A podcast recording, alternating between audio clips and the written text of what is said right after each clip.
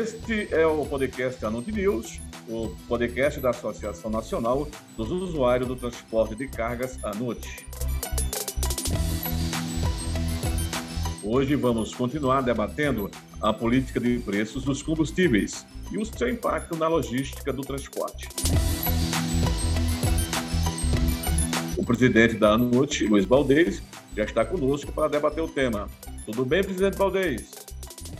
Tudo bem, Ribamar?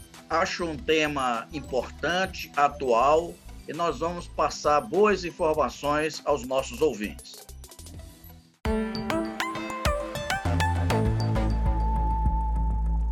E já começando o nosso podcast, presidente, os reajustes constantes dos preços dos combustíveis continuam na agenda econômica do país.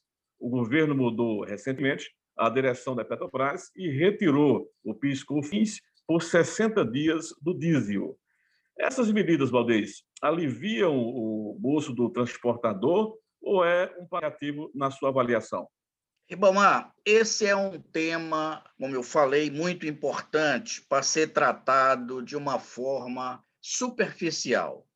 O problema é que o Brasil precisa do diesel para movimentar a sua economia assim como precisa da gasolina para movimentar a sua população nas viagens internas do país.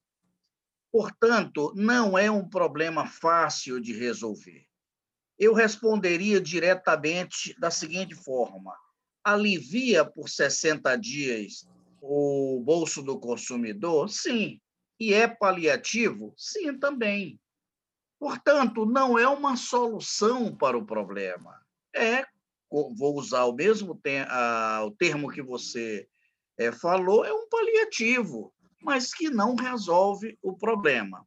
É preciso entender que esta questão tem que estar inserida na reforma tributária.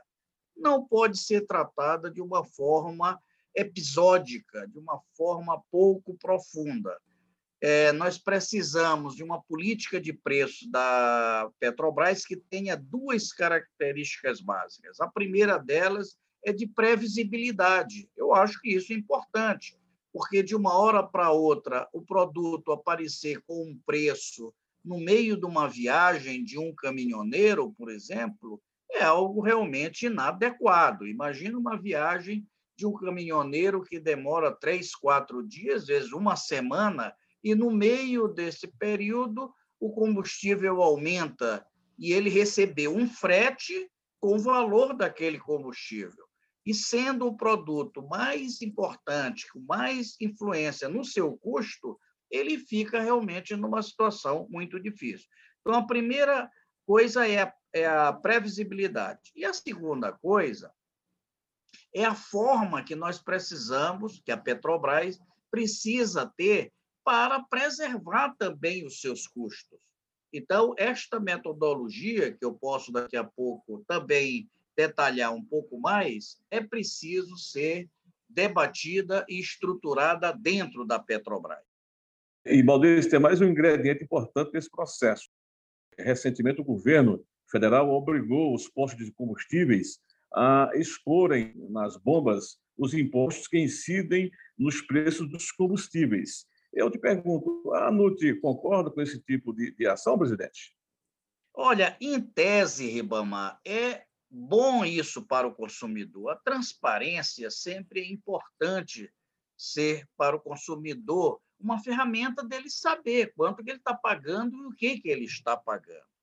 Porém, é preciso nós é, acertarmos também a forma que isto vai é, ser colocada à disposição do consumidor.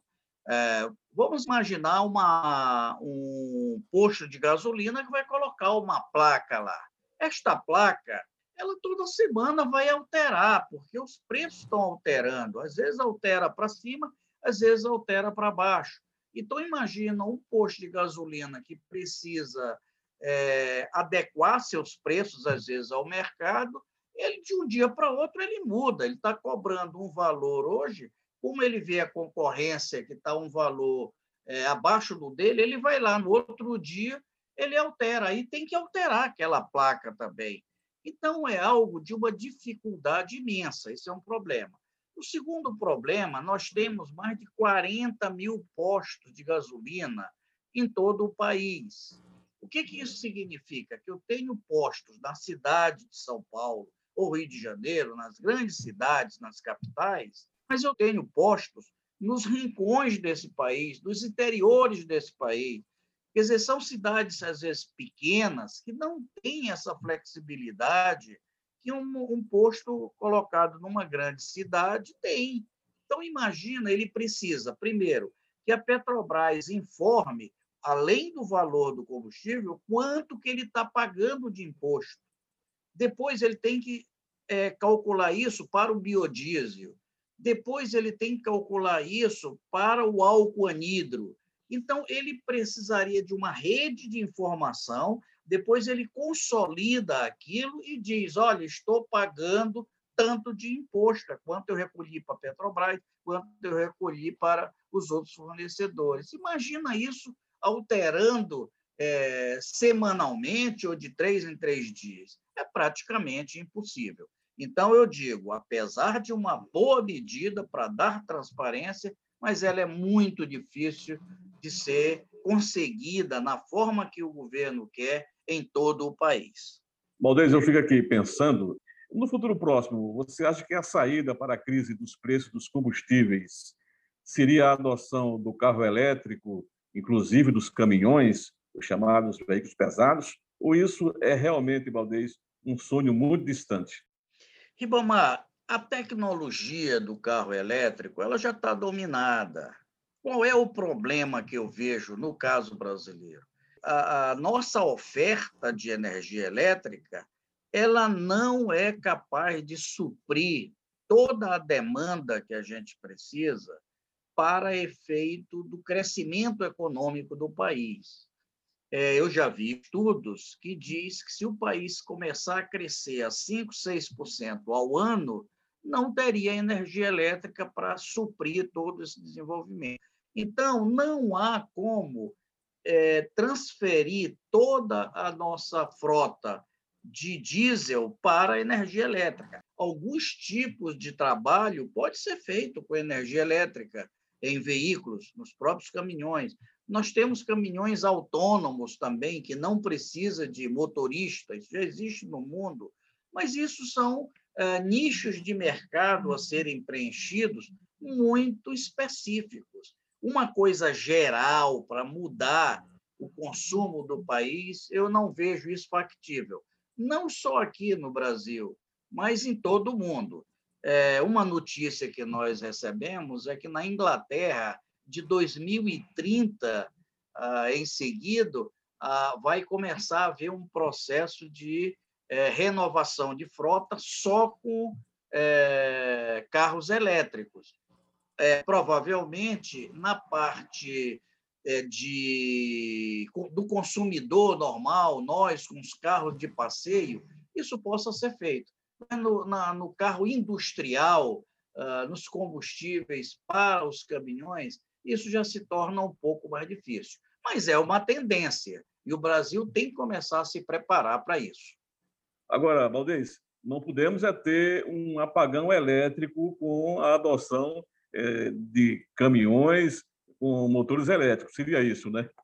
Isso é um problema, Ribamar. Eu acho que realmente, se você começar a substituir toda a frota por energia elétrica e não tiver um acompanhamento da produção nas hidrelétricas ou nos outros sistemas elétricos na mesma velocidade, vai faltar energia em algum lugar, seja para residência, seja para a indústria. E nós já tivemos apagão elétrico no, em, em passado recente. Então, a gente precisa tomar muito cuidado. Eu acho que o carro elétrico, o caminhão elétrico, é uma realidade, mas no setor elétrico ainda nós precisamos avançar muito para dar essa, essa condição de oferta capaz de se ter uma frota importante do país só com carros elétricos. Presidente Valdez, aquele abraço e até o próximo podcast Anote News. Ok, Ribamar, ok, ouvintes. eu vou sugerir que nós continuemos esse tema, que ele é muito importante para toda a sociedade brasileira. Uh, no próximo podcast, eu vou detalhar um pouco mais os valores que você paga de imposto, quanto você paga para o posto de gasolina que faz a distribuição. Eu vou dar mais detalhes e números sobre esse setor. E, portanto, eu espero que no próximo podcast nós estaremos aptos a lhe passar essas informações. Ok, presidente, e muito obrigado pela sua participação. E agradecemos também a todos pela audiência.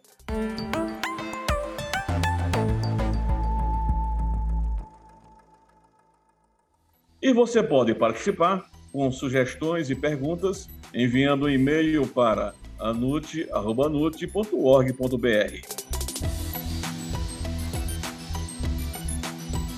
podcast Anute News volta lá na próxima sexta-feira com mais um episódio. A todos, um abraço.